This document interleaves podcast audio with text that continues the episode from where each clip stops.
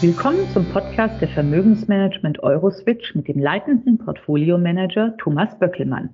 Herr Böckelmann, die Berichtssaison ist ja fast vorbei. Schon zwei Drittel der Unternehmen haben die Zahlen vorgelegt. Welche Bilanz ziehen denn Sie?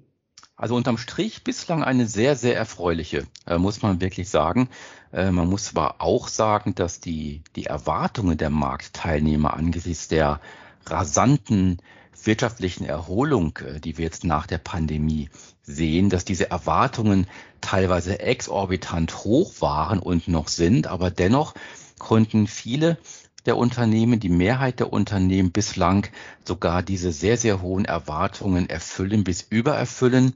Ähm, und das stimmt einen doch äh, sehr, sehr optimistisch. Die Aktienmärkte selber haben auch ähm, extrem auf die guten Nachrichten bislang reagiert. Allein plus fünf Prozent in den ersten zwei Wochen nach Eröffnung der Berichtssaison ist fast ein Rekord, zumindest für die letzten 20 Jahre. Und das muss man ganz klar sagen, obwohl ja die Märkte, speziell die Aktienmärkte ja im Vorfeld, ähm, zumindest aus absoluter Sicht schon sehr, sehr hoch gelaufen sind. Denken Sie denn, dass die Euphorie Bestand haben wird?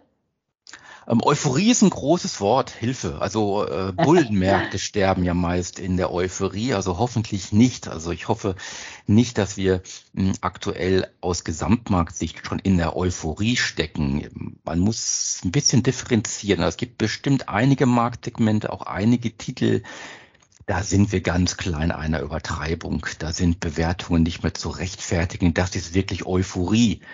Aber die große Masse und der Markt selber, der Gesamtmarkt aus aktueller Sicht, ich denke mal, da sind wir noch weit weg von einer Euphorie.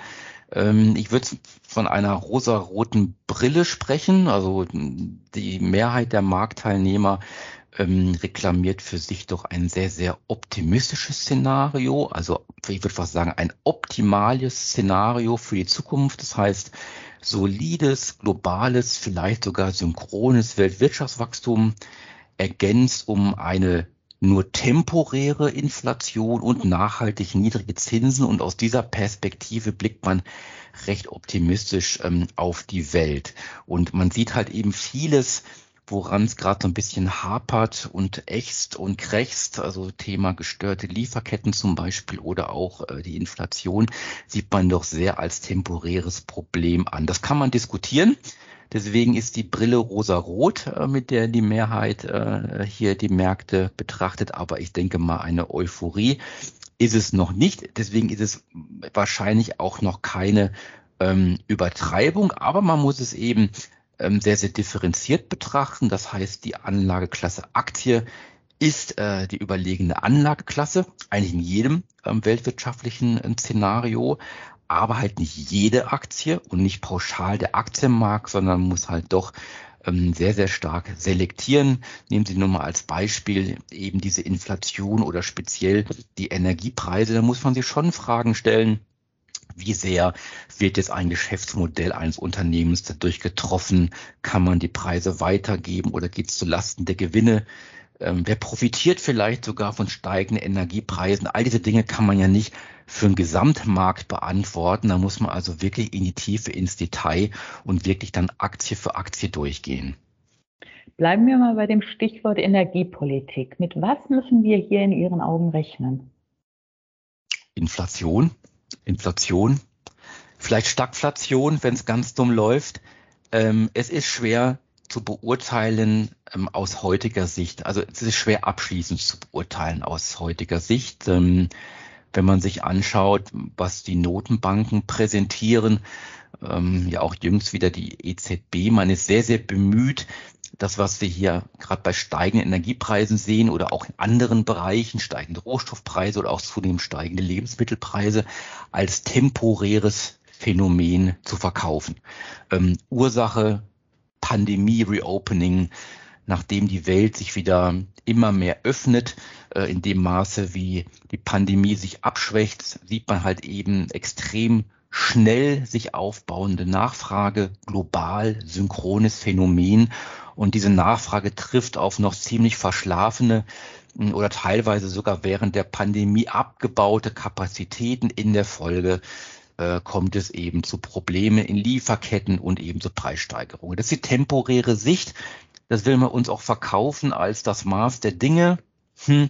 Ähm, es gibt aber auch Aspekte, die dafür sprechen, dass doch vieles von dem, was wir sehen, struktureller Natur ist, also sehr, sehr hartnäckig mit dann denkbaren Sekundäreffekten. Das heißt bis hin zu Preis-Lohn-Spiralen dass uns also Inflation doch länger begleitet als das, was man uns hier verkaufen möchte. Und ähm, ja, das ist durchaus auch äh, Folge der Energiepolitik, muss man ganz klar sagen, die doch in weiten Teilen der Welt recht äh, dilettantisch äh, betrieben wird. Man muss nur mal das Beispiel nennen, wie man mit Thema Klimaschutz ähm, Investoren beeinflussen will, klimaneutral anzulegen, Banken beeinflusst, äh, nur noch klimaneutral Kredite zu vergeben. Und das heißt, dass halt unwahrscheinlich viele Bereiche der Wirtschaft, die auch für Grundversorgung zuständig sind, Stichwort ist eben zum Beispiel Energie, dass die nur noch an teureres Geld kommen. Das heißt, äh, unterinvestieren können im Vergleich zum, zum Rest der Wirtschaft. Und äh, das führt natürlich auch zu steigenden Preisen. Insofern bei allem, bei allem Verständnis für die, für die Klimaziele, die wichtig und nachvollziehbar sind, der Weg dahin, wie man das doch gerade macht, ist dann fragwürdig, wenn man halt eben ähm, bei der Grundversorgung äh, der Menschheit ähm, für steigende Preise sorgt. Ob das egal, ob es Öl ist, Gas ist, aber auch bei Zement, bei Stahl, bei all diesen Dingen. Und man sollte vielleicht ein bisschen pragmatischer diskutieren, eigentlich muss man den schmutzigen Branchen mehr Geld geben, damit die sauberer werden, äh, statt irgendwie die schmutzigen Branchen ähm, auszugrenzen. Aber das ist ein politisches Thema, insofern auch ein Thema für COP26, was da gerade läuft, ähm, die Weltklimakonferenz. Ähm, da hoffen wir doch, dass es da, da entsprechende ähm, Impulse gibt. Denn Fakt ist, ähm, das, was hier die Notenbanken schönreden, ähm, ob das so einfach ist, äh, da machen wir mal ein Fragezeichen dran. Sie haben gerade die Notenbanken schon ein paar Mal erwähnt. Ähm, wenn wir darauf schauen, die Falken scheinen ja davon zu fliegen. Dafür vermehren sich die Tauben. Das ist fast schon so wie in der Tierwelt. Sehen Sie darin eine Gefahr? Also mit Falken, da meinen Sie ja den Jens Weidmann, der die, der die EZB verlassen wird genau. zum, zum Jahresende. Das ist äh, ein großer Verlust. Ähm, wir haben es gesagt, die mahnenden Stimmen die eben eindringlich vor den Gefahren überbordender Staatsverschuldung warnen, die hier dieses maßlose Gelddrucken der Notenbanken kritisieren. Diese mahnenden Stimmen oder sogenannten Falken, die werden immer weniger oder zumindest leiser. Und auf der anderen Seite gibt es einen globalen Konsens in der Politik, ähm, alle Herausforderungen mit Schulden lösen zu wollen. Ähm, man sieht ja auch ähnliches ähm, teilweise aus, aus Berlin wieder diese, diese Signale. Irgendwie hat die Politik auch die Zuversicht verloren, vielleicht sogar nie gehabt, ähm, dass äh, private Investoren, private Wirtschaft in der Lage ist, Probleme zu lösen. Also man hält sich ja selber ähm, für die Wissenden und ähm, das resultiert dann in Begehrlichkeiten, mehr Geld, mehr Geld, mehr Geld und dem politischen Alleinanspruch äh, zu wissen, äh, wie man das entsprechend investiert. Das begründet große Gefahren. Es gibt ja auch historische Erfahrungen, ähm, was eben passieren kann, wenn, wenn Politik diejenigen sind, die über Investitionen entscheiden. Man muss noch mal kurz in die EU blicken. Allein 50 Prozent der Hilfsgelder für die Pandemie sind noch gar nicht abgerufen worden von den, von den Ländern. Das heißt, man möchte zwar das Geld haben, aber man hat irgendwie ein Riesenproblem, sich auf das Problem, das Ziel oder den Weg zu einigen. Also insofern, diese politischen Prozesse dauern doch alle sehr, sehr, sehr, sehr lange und äh, sehr, sehr wünschenswert.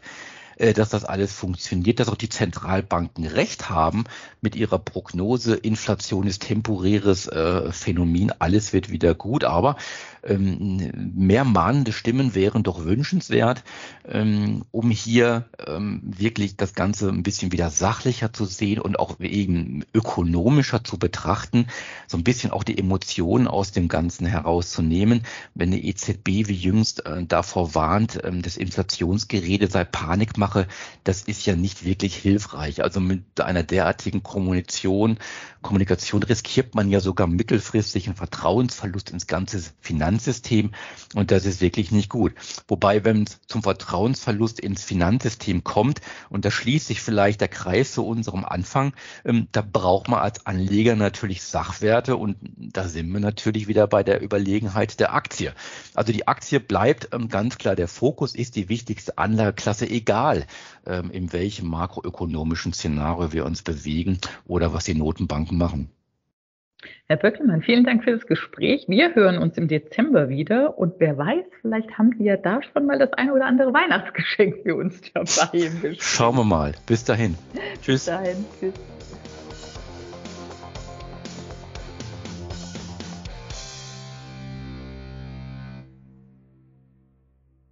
Rechtlicher Hinweis. Dies ist eine Werbemitteilung. Wertentwicklungen in der Vergangenheit sind keine Garantie für künftige Erträge. Der Podcast dient ausschließlich der unverbindlichen werblichen Information und stellt weder ein Angebot noch eine Beratung, Empfehlung oder Aufforderung zum Kauf oder Verkauf eines Wertpapiers, eines Finanzinstruments oder einer Finanzanlage dar. Der Podcast kann eine Anleger- und anlagegerechte Beratung durch einen Anlageberater vor dem Abschluss eines Wertpapiergeschäfts nicht ersetzen. Die enthaltenen Informationen stellen keinen Prospekt dar und sind nicht als Entscheidungsgrundlage für die Beurteilung einer hierin beschriebenen Anlagemöglichkeit gedacht.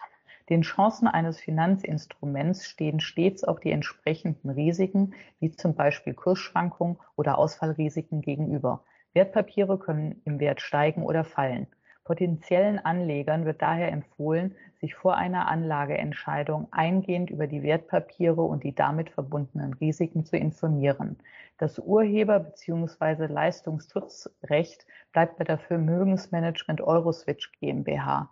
Die Veränderung und Bearbeitung außerhalb der Grenzen des Urheberrechts in anderen elektronischen oder gedruckten Publikationen ist ohne ausdrückliche Zustimmung des Autors nicht gestattet.